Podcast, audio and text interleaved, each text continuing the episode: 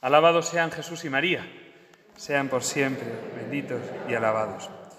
Cuentan que una vez estaban mm, en competición a ver quién decía la oración más corta.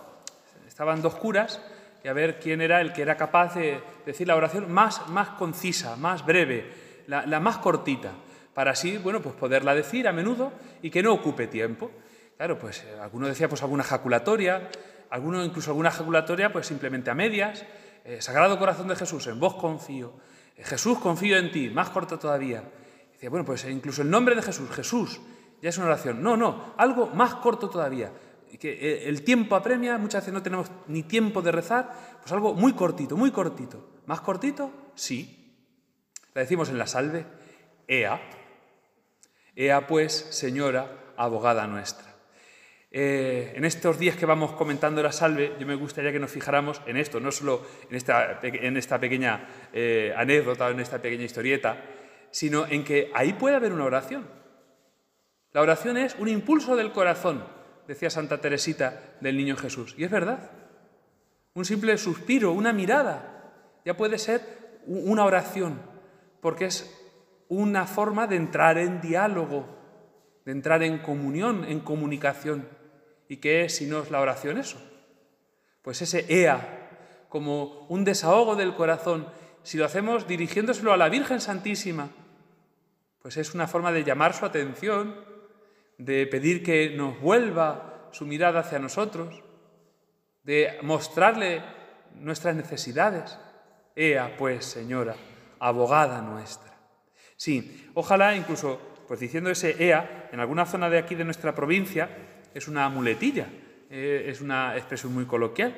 Pues a lo mejor acostumbrándonos a decirlo a menudo, que pongamos toda la intención de decírselo como una pequeña jaculatoria, como un niño cuando gorjea, cuando se remueve en la cuna y su madre le falta tiempo para volver a, ver qué necesita.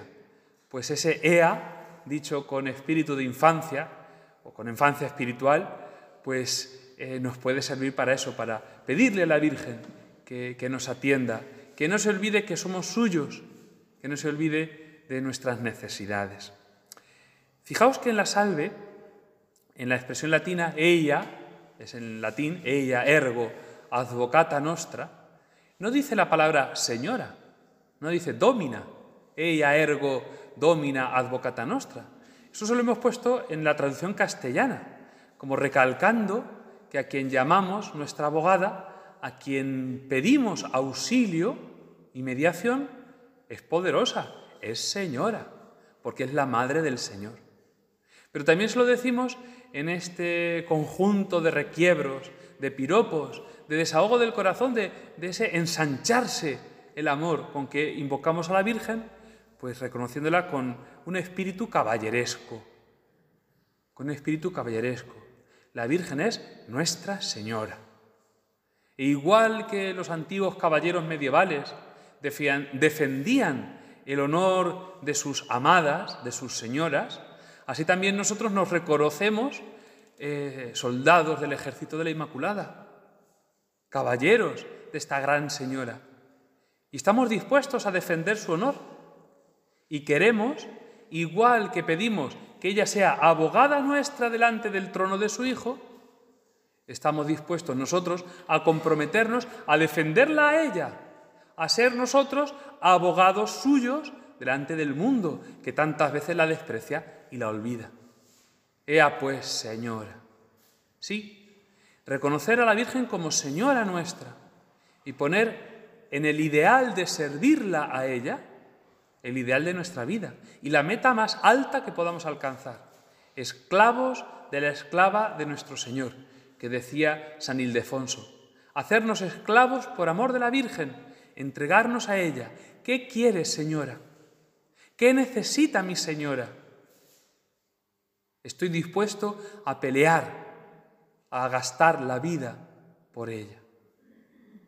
Ella pues, Señora, abogada nuestra, y en este título de la salve estamos también poniendo toda nuestra confianza, no solo en la Virgen, sino en el Señor, que ha puesto a la Virgen como madre medianera abogada nuestra, la intercesora.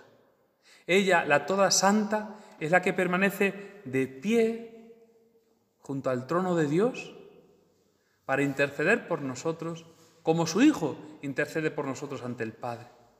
Ella, asociada al plan de la redención aquí en la tierra, sigue colaborando con el Redentor allá en el cielo. Y glorificada, participando de la vida gloriosa, como su Hijo Jesucristo, que ascendió y está sentado a la derecha del Padre, en la vida gloriosa, en la vida resucitada, aquella misma vida que los apóstoles pudieron palpar y pudieron comprobar que no era un fantasma, que no era una entelequia. La Virgen, asunta a los cielos, también está participando de esa vida gloriosa, que no es un fantasma, que no es una idea, que no es solo algo del pasado o una figura totémica, una figura, pues eso, representativa, no, sino que es alguien de verdad, que vive realmente y que está lo más cerca posible de Dios, porque estuvo llena de Dios toda su vida. Le decimos abogada, abogada nuestra. Y lo decimos de verdad, porque sabemos que nada le puede negar su Hijo Jesucristo a su madre. La Virgen es la omnipotencia suplicante. Es un título atrevido. Omnipotencia que todo lo puede, pero eso solo lo puede Dios. ¿Cómo nos atrevemos a llamarle a la Virgen omnipotente? Sí, porque enseguida le añadimos suplicante. Todo lo puede porque lo pide y porque Dios nada le negará a la Virgen. Ella es abogada nuestra, abogada de verdad, porque intercede a favor nuestro. Por eso una oración muy hermosa, muy breve, que es, Virgen María, mientras estás junto a tu Hijo Jesucristo, dile cosas buenas de nosotros a Él. Es una oración que tenemos que decir a menudo. Virgen del Carmen, dile cosas buenas a tu Hijo Jesucristo de Malagón. Virgen del Carmen, dile cosas buenas de mi familia, de mis hijos, de mis amigos a Dios. Háblale bien a Dios de los que yo quiero. Esto también es la oración, hacernos intercesores con la Virgen que intercede por nosotros. Le llamamos abogada a la Virgen Santísima y lo hacemos sabiendo que es un título atrevido, porque en la Sagrada Escritura no aparece que María sea abogada. De hecho, los protestantes pues reniegan de este título y ven mucho problema en que nosotros nos atrevamos a llamar a la Virgen abogada nuestra. Es Jesucristo en la doctrina del Nuevo Testamento, quien aparece como abogado intercesor, único mediador entre Dios y los hombres. ¿Cómo nos atrevemos a poner nosotros a la Virgen como medianera, como mediadora, como colaboradora de esa mediación? Sí, cierto que todo lo ciframos en que es madre del mediador, y a una madre nada se le niega. Pero ¿dónde viene en la Biblia que haya ejercido alguna vez esta labor de mediación? ¿No estaremos nosotros yendo demasiado lejos inventándonos cosas y en vez de ser cristianos, darle una importancia excesiva a la Virgen. Podría ser, ¿no? Podría ser, pero no lo es. No lo es, porque el mismo Jesucristo aceptó la mediación de la Virgen. ¿No os acordáis de las bodas de Caná? No ha llegado mi hora, dice el Señor. Mujer, ¿qué nos va a ti y a mí? ¿Qué tengo yo que ver contigo? No ha llegado mi hora. Y el Señor, que no entraba en su, en su plan hacer un milagro, obra un gran milagro que es un signo de la obra de la redención. Y lo hace porque su madre adelanta la hora. El milagro de las bodas de Caná nos presenta a María como intercesora nuestra, que ve la necesidad, con corazón maternal, no tienen vino. Que ruega, que ruega a su Hijo Jesucristo, pero dándonos también un modelo de oración.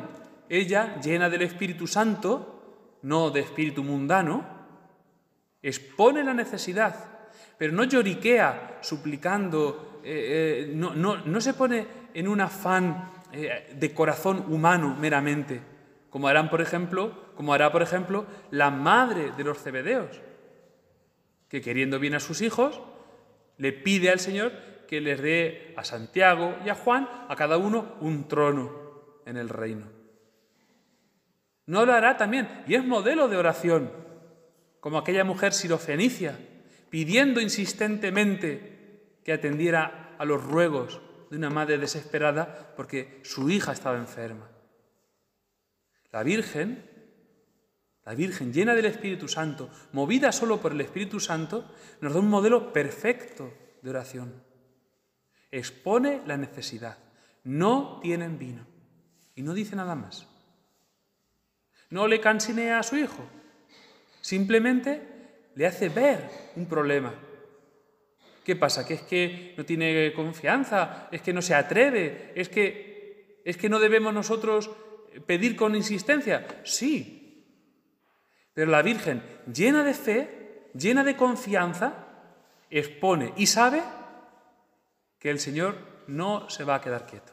Que su hijo no va a ser indiferente a, esa, a ese comentario de su madre.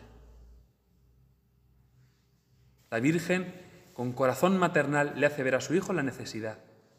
Pero con corazón maternal también prepara a los sirvientes para que puedan obrar el milagro. El milagro es obra de la gracia, todo es de Dios. Pero sin la colaboración del hombre, sin la colaboración del hombre no llega a ser realidad ese poder de la gracia. La gracia no anula la naturaleza. A Dios rogando y con el mazo dando, haciendo de nuestra parte. Y por eso le dice a los sirvientes, haced lo que Él os diga. Y en esta petición también tenemos que aprender cómo pedir nosotros. Porque no podemos esperar de Dios que obre milagros si nosotros lo que Dios nos pide no lo cumplimos. No podemos usar a Dios para nuestro beneficio, solo para nuestro interés, sino que tenemos que también confiarnos al poder de Dios haciendo lo que está de nuestra parte, cumpliendo los mandamientos, respetando la ley de Dios, buscando la gloria de Dios y no la nuestra, confiando en su poder, pero poniendo de nuestra parte para hacer lo que está en nuestras manos. Haced lo que Él os diga. Es muy hermoso ver cómo los apóstoles aparecen bajo el discipulado de María. María les va enseñando. En este primer milagro están también los discípulos de Jesús invitados a la boda. Son los que ven el milagro. Juan es el que nos lo cuenta. Y lo que nos está contando es cómo la Virgen educa a los apóstoles también. Nuestra abogada, la que intercede por nosotros, también nos enseña, también nos pide nuestra colaboración. Haced lo que Él os diga.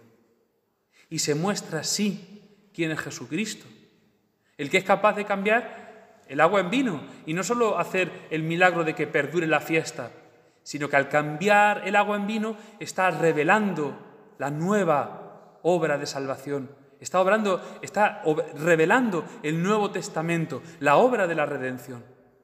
Está adelantando la hora en la cual ya no será una fiesta la que impida que no se termine, sino que será que se inaugure la fiesta verdadera, el banquete real de bodas entre Dios y la humanidad, en el que nosotros estamos invitados, en el que no se va a acabar la alegría, la alegría del cielo. Todo esto viene porque María dispone a los sirvientes a escuchar la palabra. Igual que, escuchó, igual que dispuso el Padre en el bautismo, igual que lo dispuso el Padre a los discípulos elegidos en la transfiguración. Este es mi Hijo amado, escuchadlo. El Padre y la Madre nos disponen a atender verdaderamente con todo nuestro ser a Jesucristo, a escuchar su palabra y a llevarla por obra. Y entonces podremos estar confiados de la intercesión de la Virgen en nuestras vidas. No podemos esperar que la Virgen obre milagros si nosotros estamos renegando de su Hijo, viviendo de espaldas a su ley. No podemos pedirle a la Virgen que se porte como madre si nosotros estamos crucificando a su Hijo. Tendremos que corresponder. Tendremos que ponernos en esta disposición de colaboración para que el milagro ocurra. El milagro de las bodas de Caná, donde aparece María como intercesora, es en realidad un calco de cuando Cristo nombra a la Virgen abogada de la humanidad, madre de los discípulos, la cruz. Las bodas de Caná y el Calvario son lo mismo. Son lo mismo. Es el marco de la hora. En las bodas de Caná Jesucristo dice a su madre que no ha llegado todavía la hora. ¿Y qué hora es esa? La que luego el Señor en el Evangelio dirá que su alma está angustiada. ¿Y qué va a decir? ¿Qué le va a pedir al Padre? Padre, aparta de mí esta hora pero si para esto he venido, Padre, glorifica tu nombre. ¿Y cuándo se va a glorificar el nombre del Padre? Cuando en la cruz se obre la redención, donde también está María como intercesora, donde está María también para darnos el vino bueno, la sangre de Cristo que fecunda la tierra. María, intercesora nuestra, nos enseña a ser fieles a permanecer junto a la cruz de su Hijo. Ella nos está indicando el camino para alcanzar gracia oportuna. Nosotros que vestimos el santo escapulario, esperamos alcanzar de María una eficaz intercesión, no solo en esta vida, con los milagros que obra nuestra Madre del Carmelo a los devotos del escapulario, sino sobre todo en la hora final, donde esperamos que ella, como verdadera madre, abogada nuestra, interceda ante el tribunal de Dios en el juicio en el que todos vamos a comparecer. Nosotros debemos ser muy conscientes de que esta vida desemboca en un juicio. Y ante Dios, que es la suma verdad, que no se engaña, ni nos puede engañar, ni le podemos engañar nosotros, quedará al descubierto nuestra verdad. ¿A quién buscaremos entonces? ¿Qué justificación daremos de nuestra vida, de nuestros errores, de nuestros pecados ante Dios? Vamos ¿Nos van a valer componendas humanas? ¿Nos van a valer excusas de que todo el mundo lo hacía? ¿De que no sabía cuando sabemos ¿Conocemos lo que Dios aprueba y lo que Dios rechaza? Qué terrible hora la del juicio. ¿La debemos temer? Sí. Sí. Pero la debemos temer sin desesperación. Porque Dios nos ha dado a su propia madre como abogada. Porque Jesucristo, el juez, es el que ha muerto por nosotros. Por eso tenemos toda esta vida. Bueno, toda esta vida. No sabemos cuánto, quizás solo estas horas, a lo mejor eh, hasta esta noche, pero lo que tengamos de vida para ganarnos el amor y la amistad de esta abogada nuestra, para hacernos muy amigos de ella, que es la madre del juez, que es la que puede ganarnos también ese adelantar la salvación. Pidámoselo de todo corazón, desde, desde lo más profundo de nuestro corazón, acostumbrándonos a hacer, aunque sea esta oración, valga la anécdota, tan breve. Ea, pues sí, señora, Ea, aquí estoy yo, que quiero ser también tu defensor y tu abogado, tu caballero, pero señora, no me faltes como abogada en la última hora, cuando más te necesite. Que sí sea.